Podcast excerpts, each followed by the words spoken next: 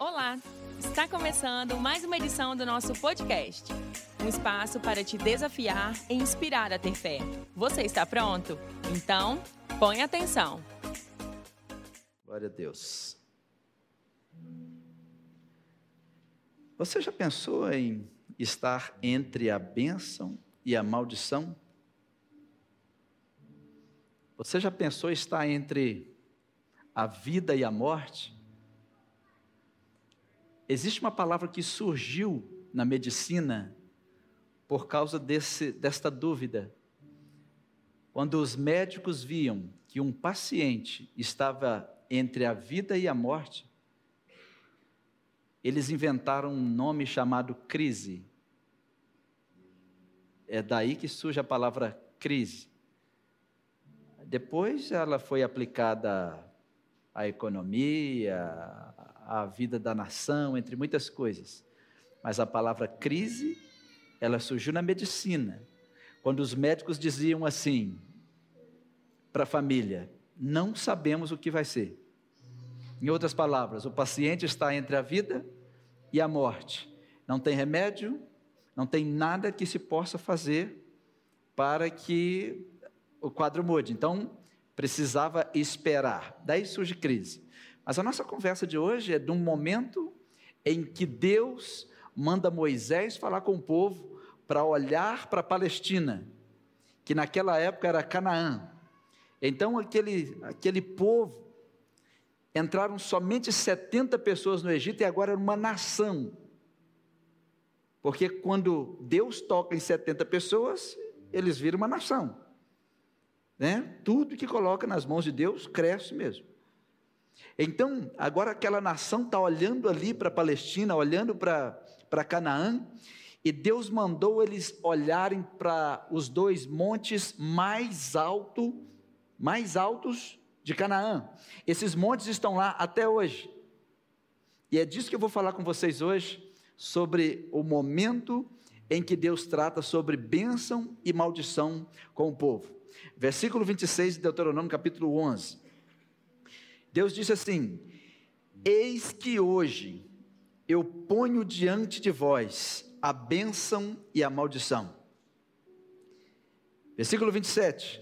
A bênção, quando cumprirdes os mandamentos do Senhor vosso Deus, que hoje vos mando. Porém, a maldição, se não cumprirdes os mandamentos do Senhor vosso Deus, e se vocês se desviarem do caminho que hoje vos ordeno, para seguirdes outros deuses que não conhecestes. O povo de Israel estava prestes a entrar numa terra que era uma terra que Deus deu para eles. Só que aquele povo que esperava eles na terra, os cananeus, eles tinham um envolvimento com deuses estranhos. Eles eram idólatras. E eles também tinham problema com a luxúria, com a imoralidade sexual. Então, por que, que Deus mandou matar todos e limpar aquela cidade? O juízo de Deus era por causa da idolatria e por causa da imoralidade sexual. Parece até os dias de hoje, não? Mas o juízo de Deus já está dito na palavra. E a nossa função como igreja é pregar. Nós estamos aqui para pregar. E às vezes, nós sabemos que a mensagem machuca, mas são feridas de amor. Sabe aquelas palmadas de pai para dizer assim: não entra por aqui, não faz isso. Porque a coisa mais fácil que tem é se desviar do caminho. A coisa mais fácil que tem é atender a idolatria e atender a imoralidade. Porque a imoralidade te chama quando você vai enviar um e-mail. A imoralidade te chama quando você entra no YouTube. A imoralidade te chama quando você está conversando com alguém do sexo oposto. A imoralidade está todo o tempo batendo na sua porta. E Deus disse para eles assim: se vocês me obedecerem, vocês vão ser abençoados. Mas se vocês não obedecerem os meus mandamentos, vocês vão liberar maldição sobre vocês. Vírgula, eu já volto nesse assunto. Então, Moisés estava falando isso para eles. E enquanto Moisés estava falando, Deus falou com Moisés quais eram os lugares aonde o povo ia subir. Em um monte, eles iam falar sobre as maldições. Em outro monte, eles iriam citar as bênçãos. Vamos no versículo 29. E será que, quando o Senhor teu Deus te introduzir na terra, a que vais possuí-la, então pronunciarás a bênção sobre o monte Gerizim e a maldição sobre o monte Ebal. Eu quero dar uma paradinha aqui para destacar esses dois montes que talvez vocês nunca perceberam esses montes na Bíblia, mas eles estão aí e esses montes existem até hoje, né? E Jesus teve conversa nesses montes. Esses lugares foram escolhidos por Deus para o pronunciamento da bênção e pronunciamento da maldição. Talvez você poderia dizer assim, mas podia falar a bênção onde eles estavam e a maldição também, não estava ouvindo? Talvez você pode pensar também, mas por que, que não sobe num monte só e já fala esse monte de bênção e maldição? É nós que somos assim. Deus não é assim. Deus tem rituais. É por isso que Deus ama o culto. É por isso que Deus ama quando o povo se congrega em nome dele. Deus espera que nós cantemos para ele do jeito que ele falou que é para cantar para ele. Deus espera que nós cultuemos o nome dele do jeito que ele decidiu. Sabe qual é o problema de nós seres humanos? Queremos fazer as coisas de qualquer jeito. Já estamos aqui, vamos fazer. Já estamos aqui, faz isso aí do jeito que está. Nós somos assim. Deus não é assim.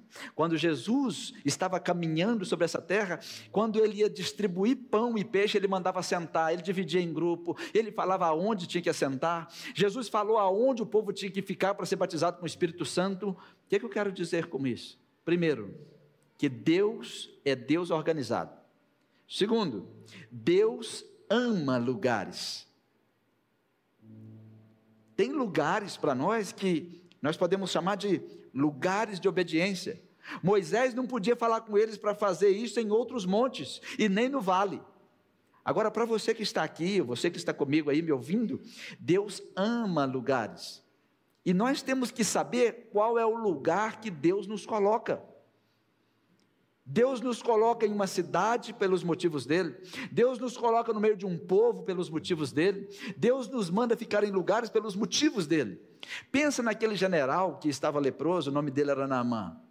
Ele estava ali de frente com o profeta e o profeta falou com ele: desce aqui sete vezes, desce aqui no Rio Jordão. Ele saiu nervoso porque na, na terra dele tinha água melhor, água mais limpa, mas era um lugar de obediência. Ele tinha que obedecer naquele lugar. Porque se ele fosse em outros rios, procurar outras águas, ele já estava em desobediência. Então nada ia acontecer na vida dele. Quando Jesus ele foi assunto aos céus, ele falou para os discípulos: fique em Jerusalém, até que do alto fique, seja revestido de poder. E se eles tivessem ficado em outro lugar? Já estavam em desobediência. Mas você poderia dizer: mas por que, que eu tenho que ficar em Jerusalém? Porque ele mandou, é o lugar que ele escolheu. Deus escolhe lugares. Quando Jesus foi assunto aos céus, ele disse: Eu vou preparar-vos lugar. Então, tem lugares que se chama lugar de obediência. Até para a gente mudar, para a gente ir de um lugar para o outro, precisamos orar. Precisamos da direção de Deus. Precisamos saber que Deus está conosco. Agora Deus olha e fala assim: Moisés, aponta para aqueles montes, porque Moisés não ia entrar. Era quando eles entrarem. Aquele é o monte, o monte Gerizim, aquele é o monte Ebal. O monte Gerizim é o monte da bênção, o monte Ebal vai ser o monte da maldição. Eles vão subir ali e eles vão pronunciar a bênção e a maldição. Quando eles entrarem ali, eu quero que eles ergam um altar sobre estes montes. Por que erguer um altar? Porque já estava avisando que Deus chegou naquela terra. Já estava avisando que Deus já estava chegando naquela terra. Quem aqui já ouviu falar de um povo chamado samaritano? Povo samaritano. Vocês sabiam que os samaritanos eles eles se reúnem até o dia de hoje no Monte Gerizim. Porque 700 e poucos anos antes de Cristo, quando a Assíria invadiu Israel, eles espalharam dez tribos e ficaram duas tribos, a de Manassés e Efraim. Aquela tribo que não foi espalhada, eles receberam gente, porque o dono do cativeiro manda que ele quiser para morar na terra que agora conquistou. Então aqueles, aqueles, é, é, aquele povo de Israel que ficou ali, eles se misturaram com outros povos. Então eles são os samaritanos. O resto de Israel não gosta deles porque eles são misturados. Só que aqueles samaritanos que estão ali, eles batem no peito e dizem assim: Nós somos remanescentes, vocês foram espalhados, nós ficamos aqui desde sempre. Aqueles samaritanos, eles foram destruídos hoje. Na última vez que eles foram destruídos, sobraram 100. Hoje deve estar chegando a 500, mas em cima do Monte Gerizim, lá na Palestina, eles construíram um templo, hoje tem o resto dos templos, mas eles celebram a Páscoa lá, eles fazem oração lá, eles se reúnem lá. Abra sua Bíblia em João, capítulo 4, no versículo 19. João capítulo 4, versículo 19. Esse Monte Gerizim, ele é importante para os samaritanos, mas para o povo de Israel, ele só teve importância quando eles entraram com Josué naquela terra prometida. Olha o que aconteceu. Teve um dia que Jesus estava ali passando, perto do Monte Gerizim, e ele encontrou uma mulher que estava perto de um tanque para buscar água. Então ele conversando com aquela mulher, você já conhece a história, que é chamada a samaritana. Um judeu não conversava com um samaritano nunca, e de repente ela vê Jesus conversando com ela. E quando Jesus está falando com ela sobre adoração, no versículo 19 ela fala, ela fala com Jesus: Senhor, vejo que tu és profeta. Um samaritano só reconhece Moisés como profeta mas ela reconheceu Jesus como profeta. Então ela diz: Vejo que tu és profeta. Nossos pais adoram. Agora você já sabe onde é. É o Monte Gerizim, que Deus mandou pronunciar as bênçãos, e os samaritanos construíram um templo lá. Por quê? O samaritano não aceita o templo de Jerusalém. Para eles, o templo sagrado é o do Monte Gerizim. Eles não aceitam cultuar no, em Jerusalém, no Monte Sião. Viu agora a batalha entre os samaritanos e os judeus? Não é o nosso assunto aqui, só para aproveitar que nós estamos passando por aqui. E ela diz: Nossos pais adoram neste monte, no Monte Gerizim. E vós dizeis que é em Jerusalém o lugar onde se deve adorar? Essa era uma conversa sobre Deuteronômio. Porque o samaritano, para ele, o monte sagrado até hoje é o Monte Gerizim. Volta para Deuteronômio, vai em Deuteronômio capítulo 27, versículo 12. Deus, naquele tempo, ele falou para Moisés: quem iria ser separado para dizer quais eram as bênçãos e dizer quais eram as maldições. Os que subiram, as tribos que subiram no Monte Ebal, eles recitaram as, as maldições. As tribos que subiram no Monte Gerizim, eles recitaram as bênçãos. Então, para o samaritano, aquele monte é sagrado até hoje.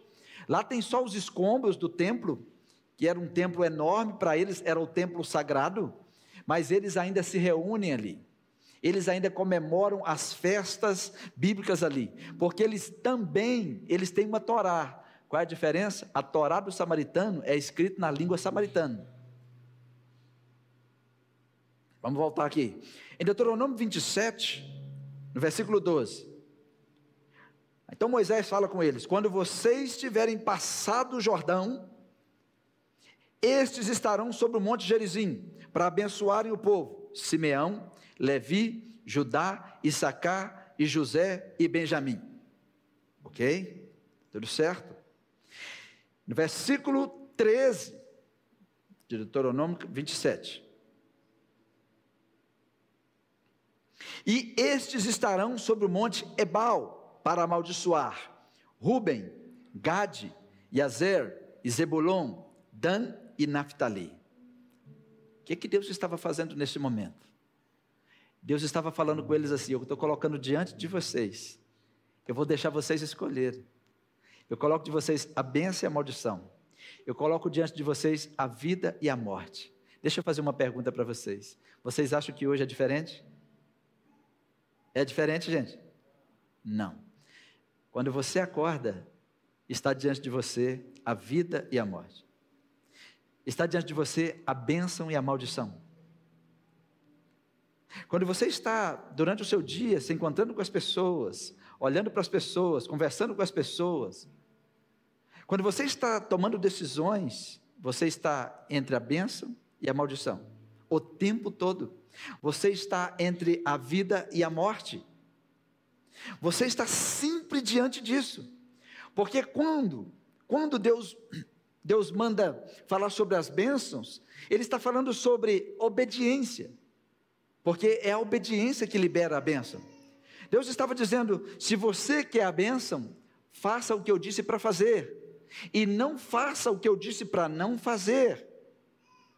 Deus estava dizendo: eu reprovo as práticas de culto deles, eu reprovo a idolatria deles, eu reprovo o estado de vida que eles têm, e se vocês se juntarem a eles, vocês serão amaldiçoados. Vocês acham que Deus estava amaldiçoando eles? Não. Deus estava dizendo o que eles iriam fazer para amaldiçoar a si próprio. Deus estava dizendo para eles tomarem conta da vida deles e se cuidarem. Porque todos os dias, todos os dias, estamos entre a bênção e a maldição. Você que está comigo aqui, talvez eu falo com alguém que as maldições assolam a sua família. Tem famílias que sofrem a maldição do vício. Não conseguem deixar a droga, não conseguem deixar o álcool, porque de vez em quando aparece um engraçadinho e diz: Por que você não fuma? Porque eu não quero. Aí você tem que perguntar para ele: Por que você não deixa de fumar? Porque não consegue. Ser livre é não fazer porque não quer. As pessoas acham que eu sou livre, eu posso consumir o tanto de álcool que eu quiser. não, você só é livre se você parar se você quiser. Para para eu ver. Porque para parar, nós temos que levar você para uma casa de recuperação. Você tem que tomar remédio. Você acaba maltratando a esposa, maltrata os filhos, maltrata todo mundo, gasta tudo que tem, vende tudo que tem, destrói a si mesmo, destrói todo mundo que está em volta. Vocês acham que isso é bênção? Alguém acha que isso é bênção? Isso é maldição.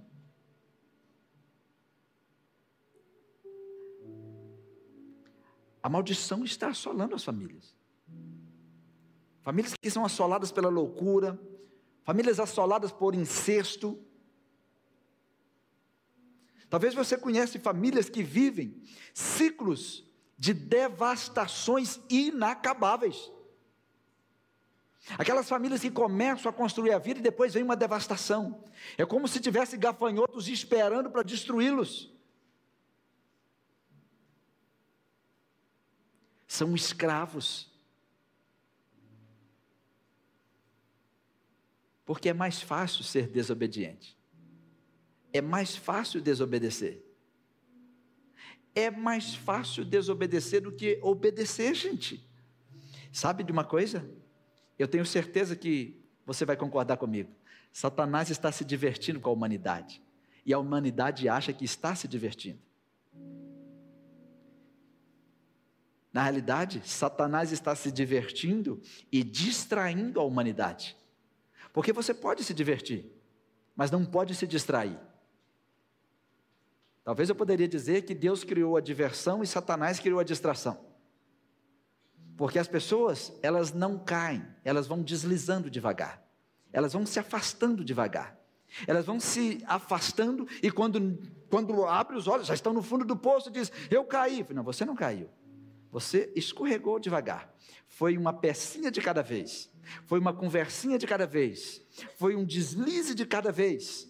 A Bíblia diz em Isaías capítulo 5, versículo 13, diz assim: Deus diz assim: portanto, o meu povo será levado cativo por falta de entendimento. Deus falou isso sobre esse povo dele, porque aquele povo não queria entender Deus. Deus falou assim: os seus nobres terão fome. E essa multidão vai se secar de sede, porque faltou entendimento. Você já percebeu como que as pessoas não têm interesse com o entendimento? Elas não querem entender, não querem te ouvir, não querem entender ninguém, não querem entender a voz de Deus, não querem entender a palavra de Deus e nada. E Satanás faz o quê? Se diverte com a humanidade. Hoje parece que é pecado a menina falar que é virgem. Parece que é pecado o rapaz falar que é virgem. Não parece que é pecado? Tem até medo de falar. Parece que é pecado você falar a verdade com as pessoas. Parece que você se passa por trouxa.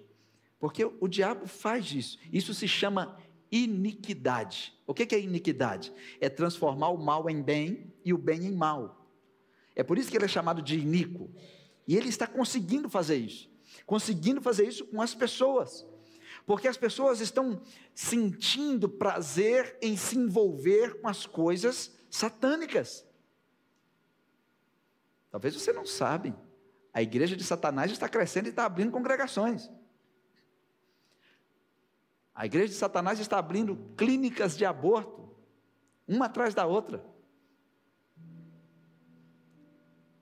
Pastor, culpa de quem? Não, culpa de ninguém. Só que a igreja parece que fica dormindo nós estamos envolvidos em tantas coisas e nós ficamos com problema.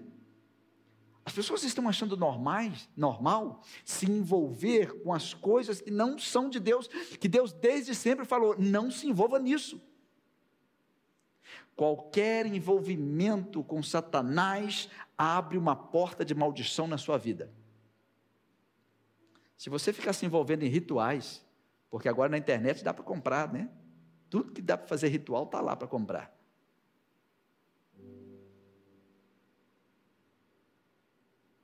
Benzedeiro, le, lemão, isso tudo. A Bíblia diz para não se enfiar nisso. Não entra nisso. Crente que gosta de horóscopo, cartomante. Acho que eu posso parar a lista. E depois disse, pastor, meu negócio está difícil. Não, você abriu uma porta para a maldição.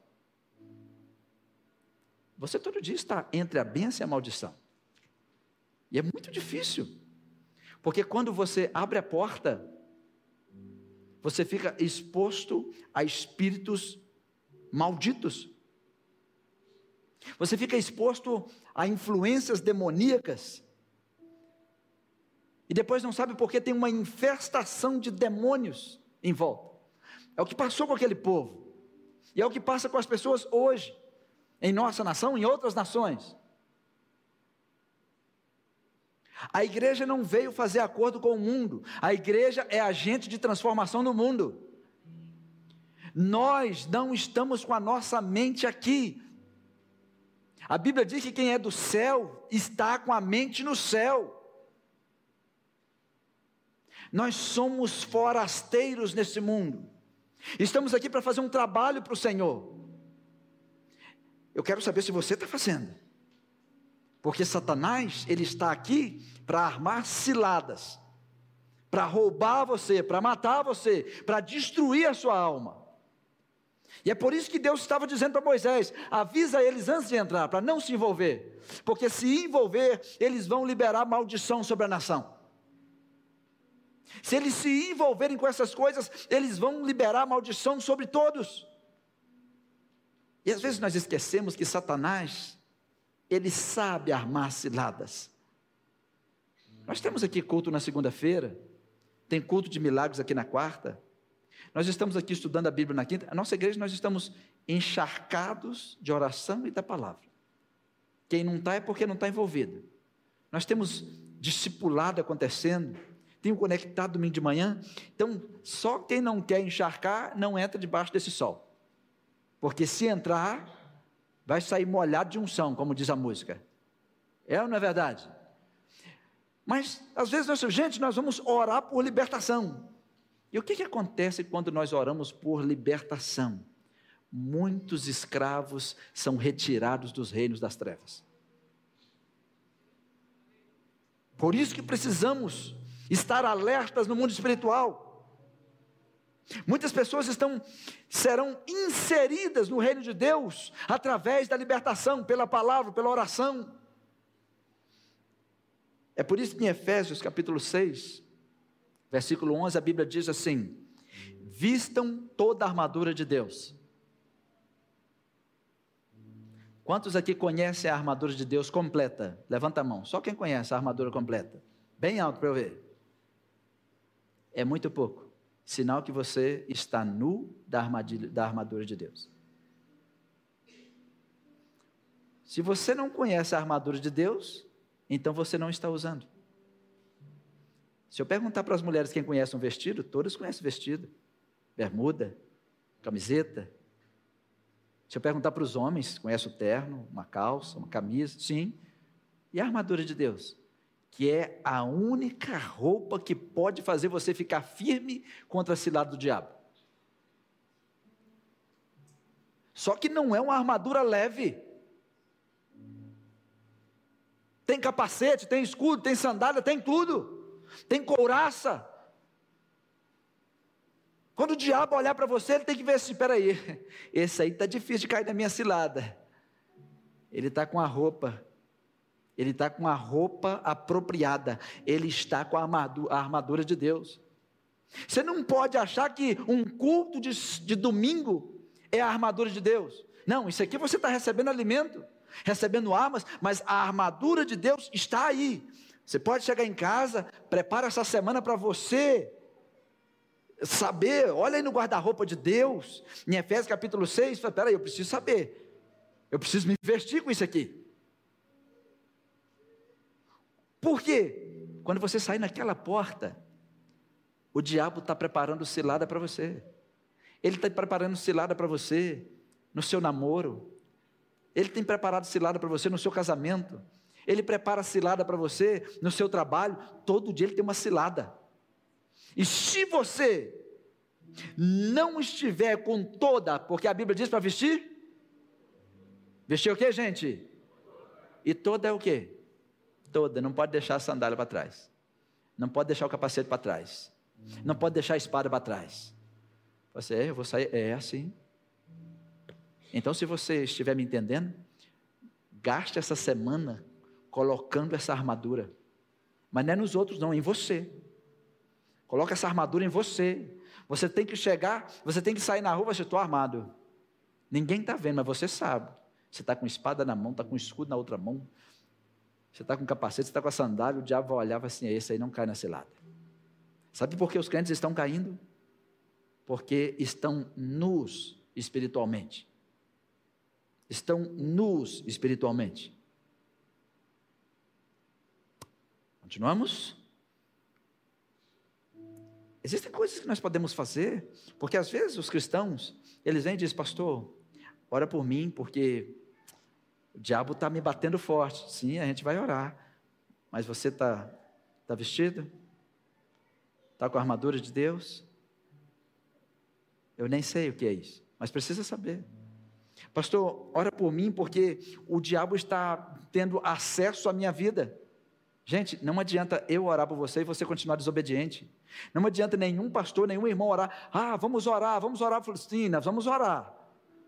Mas para tirar o acesso do inimigo da sua vida, você precisa de uma vida obediente.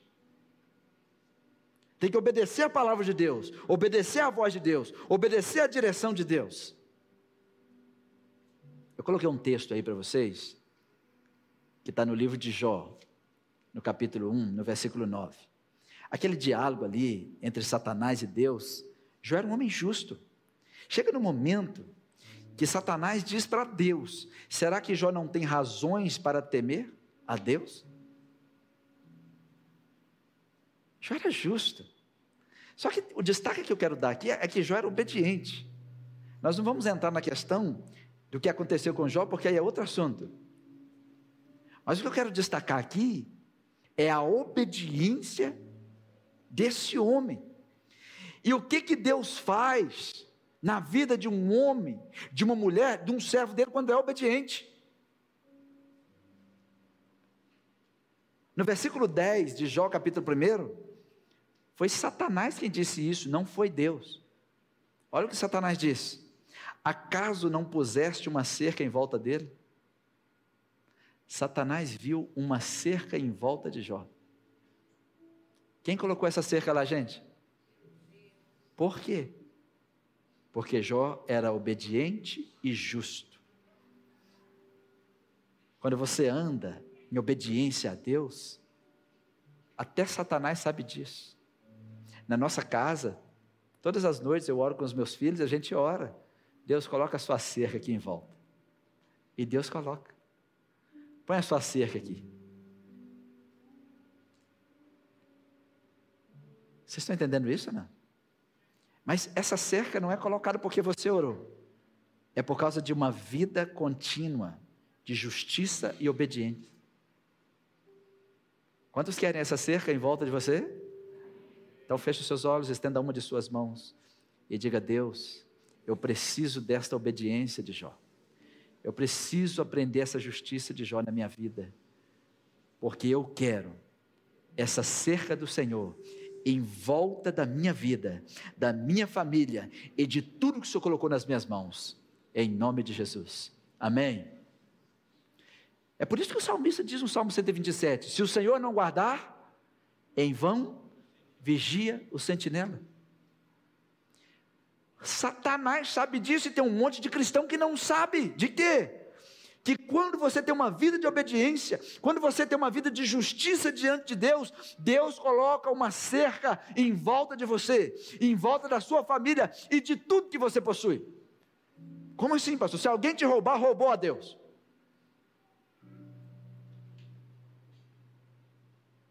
tu mesmo tem abençoado tudo que ele faz, de modo que todos os seus rebanhos estão espalhados por toda a terra. Aí você disse, é, mas o diabo foi lá e tirou tudo. Mas ele continuou obediente? E Deus fez o quê? Restituiu ele? Sete vezes mais, porque a obediência faz isso. Por que, que foi Deus que restituiu? Porque é como se tivesse roubado a Deus. O seguro divino, né? Essas coisas de Deus, assim, enchem o meu coração, me fascina. E ao mesmo tempo eu entristeço de ver que os cristãos não confiam em Deus direito. Parece que nós servimos um Deus tipo aquele desenho do Amigãozão. Quem já assistiu Amigãozão? Quem já colocou os filhos para assistir o Amigãozão?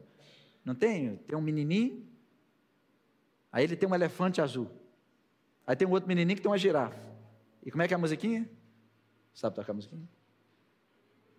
Quem, quem? Amigo especial. O amigo mais legal. O meu amigãozão. Eu adoro correr, pular, também. Me balança. Ok. Esse hino não estava no script. Não é hino também não. É um hino das crianças. O amigãozão é um amigo que só existe na vida daquela criança. E se eu contar aqui para vocês que a maioria das pessoas que vem à igreja acha que Jesus é um amigo imaginário? Não se relacionam com Ele como Deus, Salvador, Redentor, poderoso, Criador, excelso, soberano, supremo. Ele é tudo. Não existe ninguém que se compare a Ele, incomparável, inalcançável, inacessível, a não ser que Ele se deixe acessar. Ele não é um amigo imaginário, não é o seu amigãozão, não é como um bichinho que aparece na sua imaginação ou quando você fecha o olho. Não, Ele é Deus.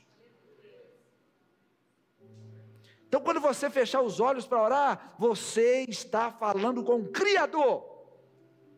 Você está falando com o Salvador, com o Redentor. Precisamos crer que Ele existe e que Ele é galardoador daqueles que o buscam. E Satanás faz o quê? Satanás prende a pessoa na maldição. Eu destaquei aqui três coisinhas simples, eu poderia colocar muitas aqui. Por exemplo, eu vou citar para vocês três formas de como Satanás mantém uma pessoa numa vida amaldiçoada. Por exemplo, ele vai fazer de tudo para manter o seu coração machucado. Ele vai colocar pessoas machucadas perto de você, porque pessoas machucadas, quando não machuca, elas mantêm a sua ferida aberta. O que é ressentimento? Sentir de novo, sentir de novo, sentir de novo. E tem pessoas que têm, eles têm, eles, eles têm aquele poder de fazer você ressentir o mal. Não tem pessoas assim? Tem pessoas que têm o prazer de ver você sofrendo. Então, uma das formas de Satanás fazer é o quê? Ela mantém o seu coração ofendido, mantém você odioso, faz com que você odeie até o café que você toma. Aí, as pessoas que têm um coração ofendido e é odioso, tudo que faz encobre. Precisa encobrir. Por quê? Ninguém quer mostrar o seu lado ruim. Ninguém quer mostrar o seu lado doente. Aí Satanás aproveita dessa situação e coloca pessoas em volta de você para manter você doente. E a Bíblia diz em Provérbios 28, 13, o antídoto: o que encobre as suas transgressões nunca prosperará. Mas o que confessa e deixa, alcançará misericórdia. Para de encobrir. Seja transparente. Parece que dói mais, só que dói uma vez só. É melhor doer uma vez só do que você manter as dores por muito tempo. Porque quando você mantém a dor por muito tempo, você decidiu sofrer sem fim. Imagina você dormir sofrendo, acordar sofrendo, passar os seus dias sofrendo. Isso é terrível. Outra coisa que Satanás faz, ele te mantém com uma vida de discórdias. Ele vai manter. Por que, que ele faz isso? Para você não se. Não acabar com o seu problema com, com o João, com a Maria, com, com fulano que tem. Ele vai fazer de tudo para manter você, para você não concordar nunca, não achar o ponto de concordo, de concordância. Para quê? Para te manter nas trevas. É sério? Né? Aí ele faz você odiar o seu próprio irmão odiar a pessoa que diz que te ama. Mas por que, Satanás faz isso? 1 João 2,9. Quem afirma estar na luz, mas odeia seu irmão, não saiu das trevas. E quem te mantém nas trevas? O ódio, a discordância, o coração ferido. Precisa tratar, precisa enfrentar isso. Outra coisa, terceira coisa, ele coloca no coração das pessoas que as pessoas não precisam obedecer os mandamentos de Deus. Hum.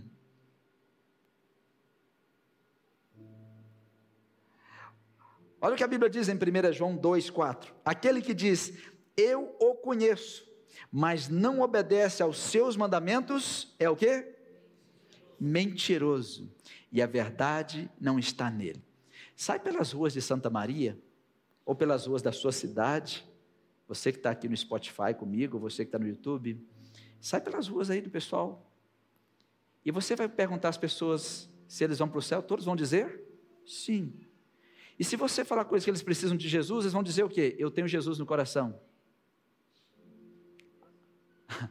Eles vão dizer isso para você. Só que quando você sentar e começar a dizer sobre os mandamentos de Deus, você vai descobrir que é mentiroso porque não obedece os mandamentos. Quantos aqui obedecem os mandamentos? Não responde, para não pecar. Por exemplo, os mandamentos de Jesus são simples. Lucas 6, 27. Ame os seus inimigos. Quantos aqui estão amando os inimigos? Quem aqui amanhece de manhã, arruma o cabelo, coloca uma roupa? Eu amo os meus inimigos. Dá trabalho amar os inimigos.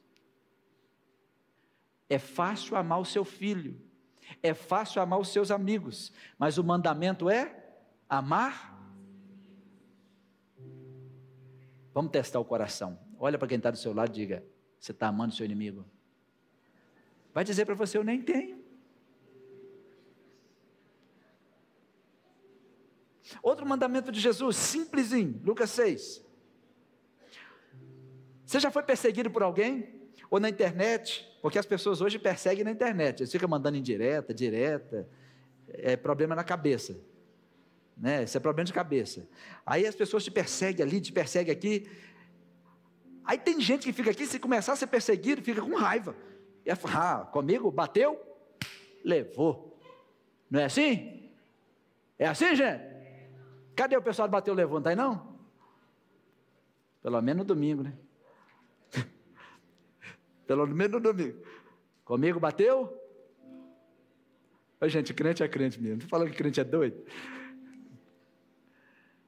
Mas Jesus falou assim: tem alguém te perseguindo? Ore por eles. Esse mandamento é fácil? Ore por quem te persegue. Vamos parar com os mandamentos aqui. Eu tenho Jesus no coração. Só se for no coração de boi que você comprou lá no mercado e colocou o nome dele lá dentro. Está de brincadeira comigo? Só pode, né? O problema é que as pessoas são levadas para o cativeiro porque falta entendimento. Eu tenho consciência de que muitos cativeiros são porque, por falta de entendimento. Pessoas que estão em cativeiros financeiros, falta de entendimento financeiro. Pessoas que estão em cativeiros, por exemplo, um dia eu visitei uma pessoa, estava no leito de hospital e era desgaste, né? E falou assim: Pastor, eu estou aqui porque Deus me trouxe para cá. Eu falei: Como assim Deus te trouxe para cá? Não, Deus me trouxe para cá para eu descansar. Eu falei: Não, você está aqui porque você não descansou. É o contrário, faltou entendimento. Você não para de trabalhar o dia inteiro e à noite, você não parou. O entendimento é descansar. Vocês sabiam que trabalho não é mandamento, mas descanso é. Trabalhará seis dias e no sétimo é mandamento. Está lá no meio de não adulterarás. então quem não descansa já está desobedecendo o mandamento. Porque descanso é semente para mais. Vocês conhecem gente que não descansa? Conhece aquela pessoa que bate no peito? Tem cinco anos que eu não tiro férias. Aí você pensa assim, você está desobedecendo a Deus, hein? Deus falou para você trabalhar e descansar. Tem dez anos que eu não tiro férias. Eu trabalho sem parar. Nós somos criados para ser assim, porque nós somos criados para ser desobedientes. Os meninos apanham por quê? É chinelada, é cintada, é chinelo voando, pedaço de pau, né? E menino correndo. Por quê? Nós fomos criados no meio de gente desobediente.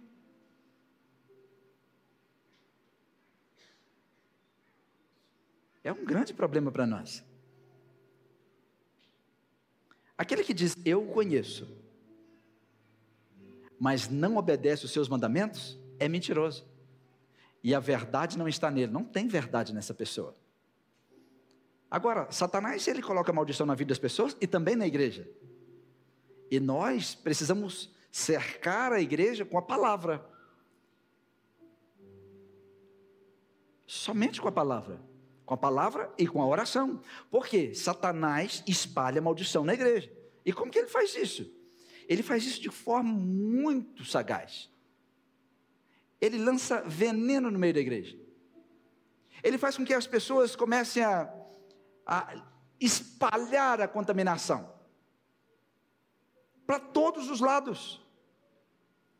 Primeira coisa que ele faz, ele envia lobos, ou espírito de lobo, para o meio da igreja, para o meio do rebanho. Para quê? Para espalhar maldição. Olha esse texto que está em Mateus 7,15. Cuidado com os falsos profetas.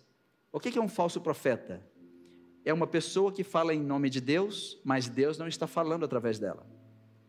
É uma pessoa que fala em nome de Deus e até em nome da fé, mas Deus não está com ela.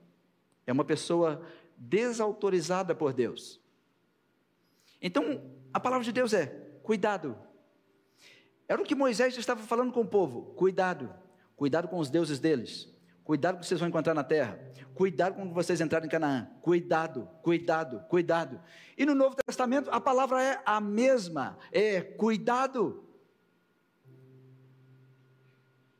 Precisamos ter cuidado de nós e precisamos ter cuidado da igreja e de tudo. Eu já preguei isso aqui uma vez e vou falar de novo. Lobos têm características definidas. Quais são as características de lobo? Porque a Bíblia diz em Apocalipse que de fora ficam os cães Está incluído esses lobos. Os lobos nunca poupam as ovelhas. Isso inclui falsos pastores, falsos mestres e falsos líderes. Os lobos trabalham sem medo de matar as ovelhas. Os pastores trabalham para garantir que as ovelhas fiquem vivas. Os lobos trabalham sem medo de que as ovelhas morram. Lobos, o espírito de Satanás, quando está nesse espírito de lobo, o lobo evita encontro cara a cara. Eles caçam no escuro.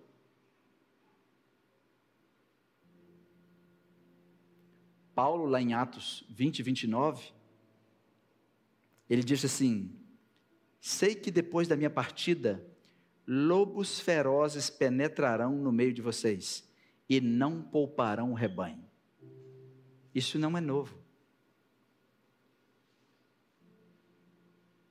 A igreja tem problema com bode, tem problema com lobo. O problema do bode é que ele bagunça a igreja. O problema do lobo é que ele mata as ovelhas.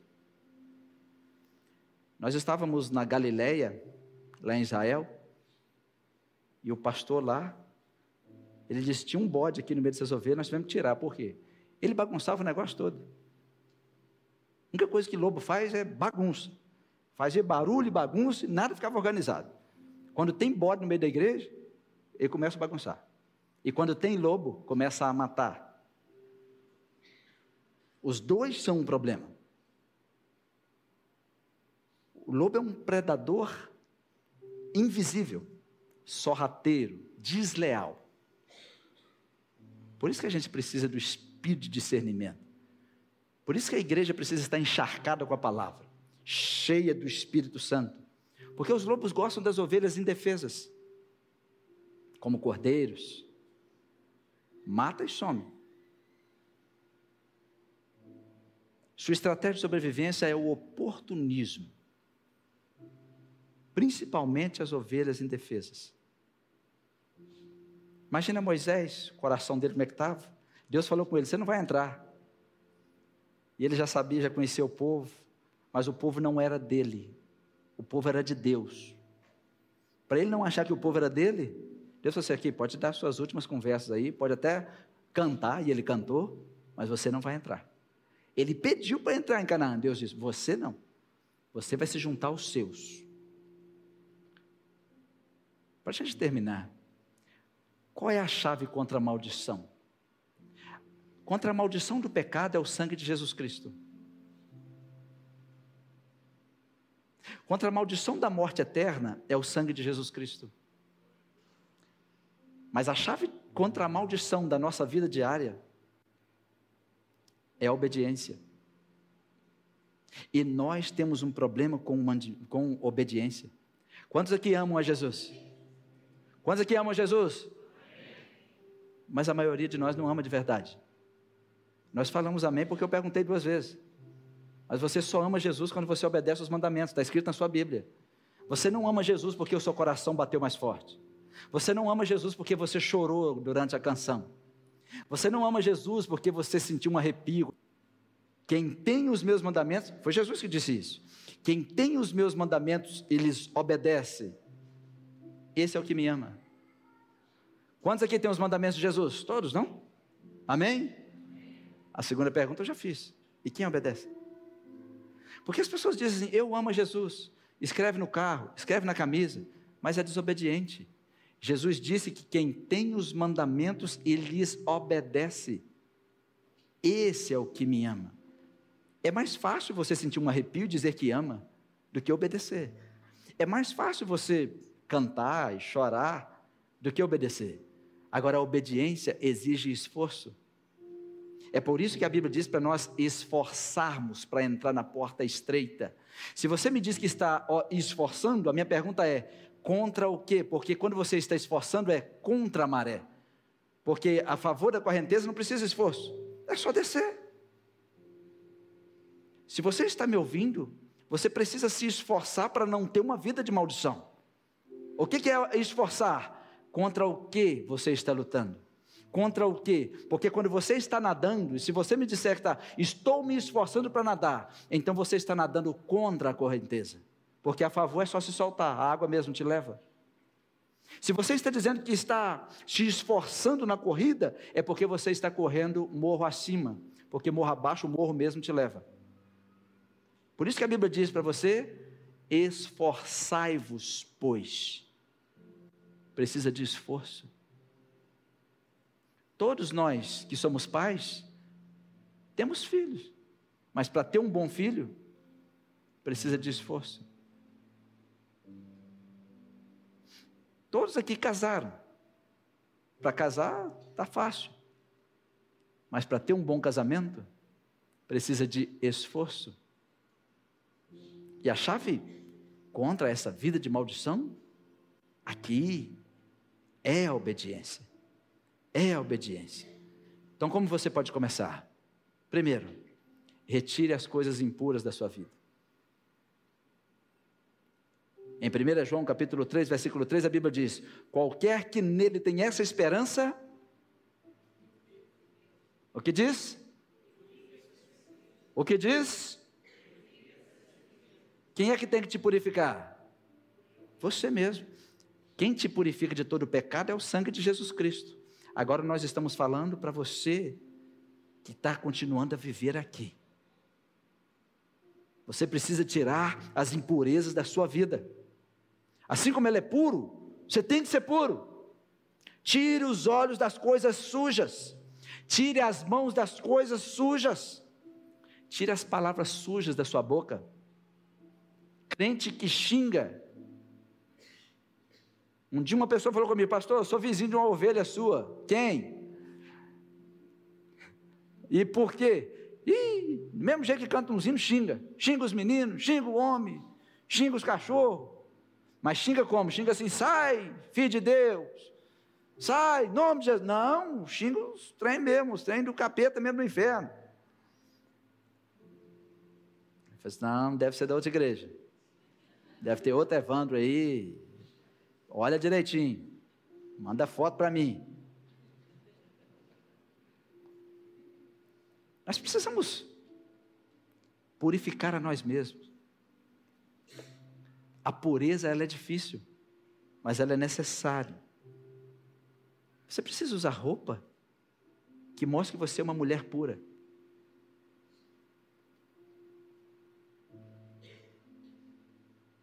Tira do seu televisor as coisas impuras.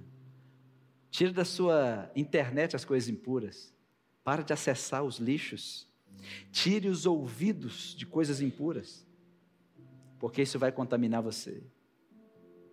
E depois você vai perguntar: por que essa maldição? Acabe com a contaminação espiritual. Olha o que diz em Levítico 19, 31. Não vos virareis para adivinhadores, não busque adivinhadores. E encantadores, não os busqueis, contaminando-vos com eles. Eu sou o Senhor vosso Deus.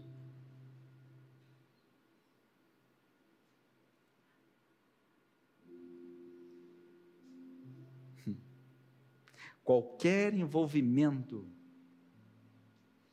com espiritualistas, com portas satânicas, vai trazer maldição para você. Por último, é um conselho simples. Não fique fora do céu. Quantos aqui querem ir para o céu?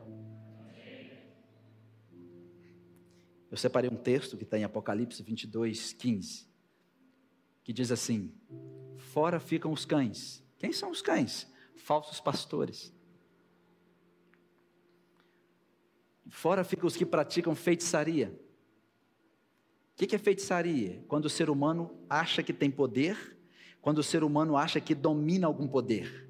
Ah, vem aqui que eu vou fazer isso aqui em você, vou fazer isso no seu braço, eu vou sarar o seu machucado. Isso é tudo feitiçaria. O poder de Deus não é para você ser poderoso é para a manifestação de um Deus poderoso. De fora ficam os que cometem imoralidades sexuais. Está escrito na sua Bíblia. então fuja da imoralidade sexual. De fora ficam os assassinos, os idólatras, idolatria, e todos os que amam e praticam a mentira.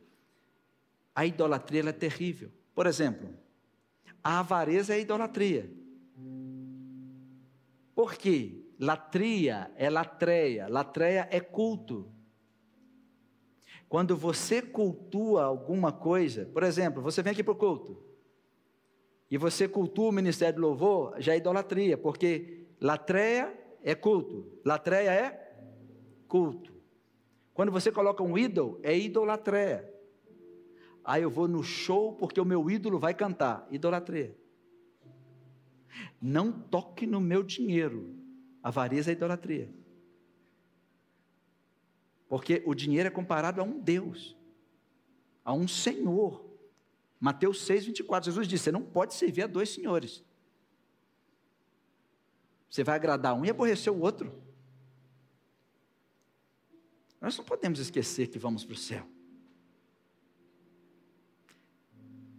Nós vamos para o céu, mas também não podemos desmerecer a vida que Deus nos deu aqui. Você tem algo a fazer para Deus aqui. Os verdadeiros cristãos estão com o coração em outro lugar. O nosso coração está escondido em Cristo. O nosso coração está escondido em Cristo. Para mim, o morrer é viver. Gente, nós precisamos relembrar isso.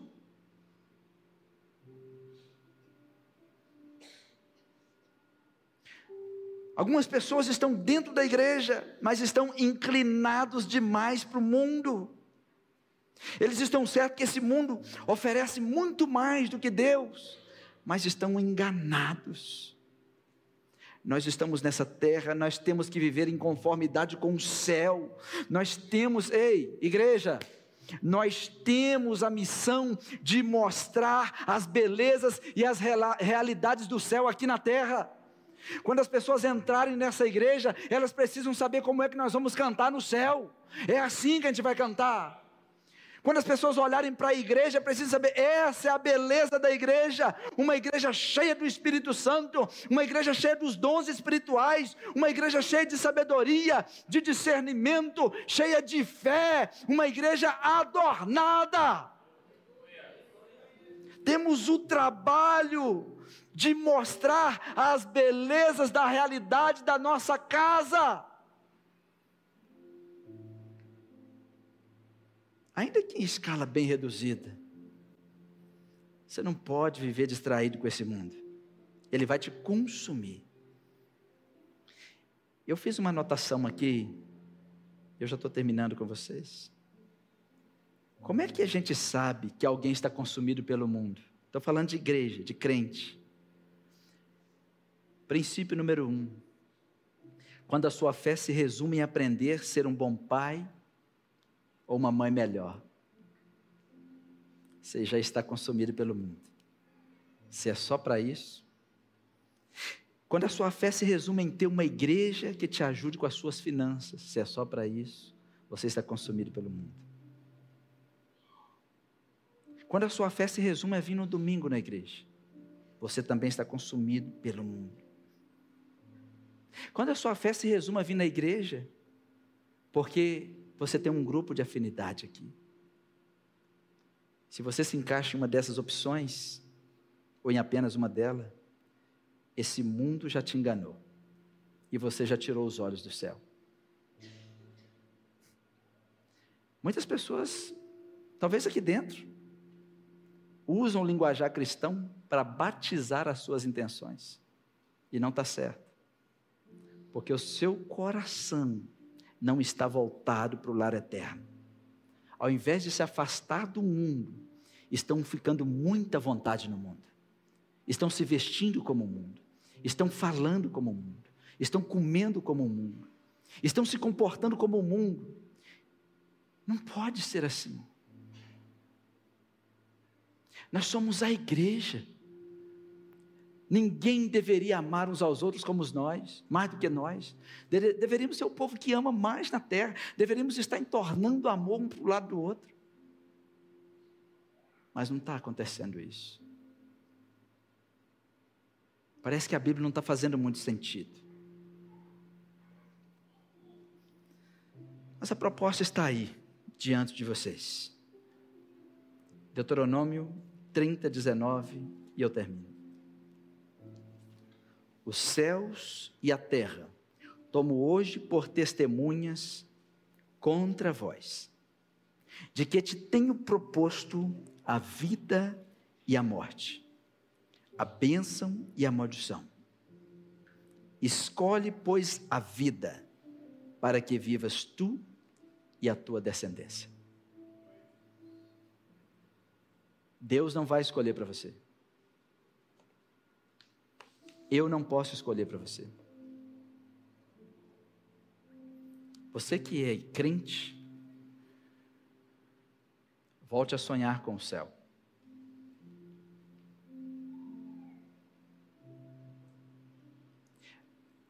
Volte a deixar o seu coração bater por Deus.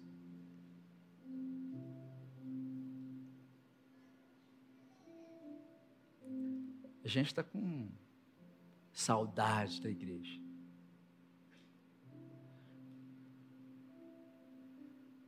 Precisamos ser diferentes do mundo. Andar diferente. Falar diferente. Se comportar diferente. A teologia chama isso de a nova humanidade. Que nova humanidade é essa que se parece com a humanidade velha? Não pode ser. Para mim, não pode ser.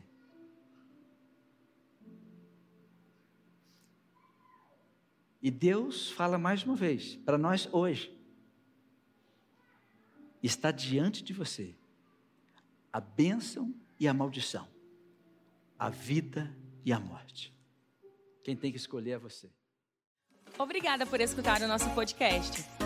A palavra de Deus tem poder para transformar nossas vidas. Então siga as nossas redes sociais e receba mais mensagens que o ajudarão a crescer espiritualmente.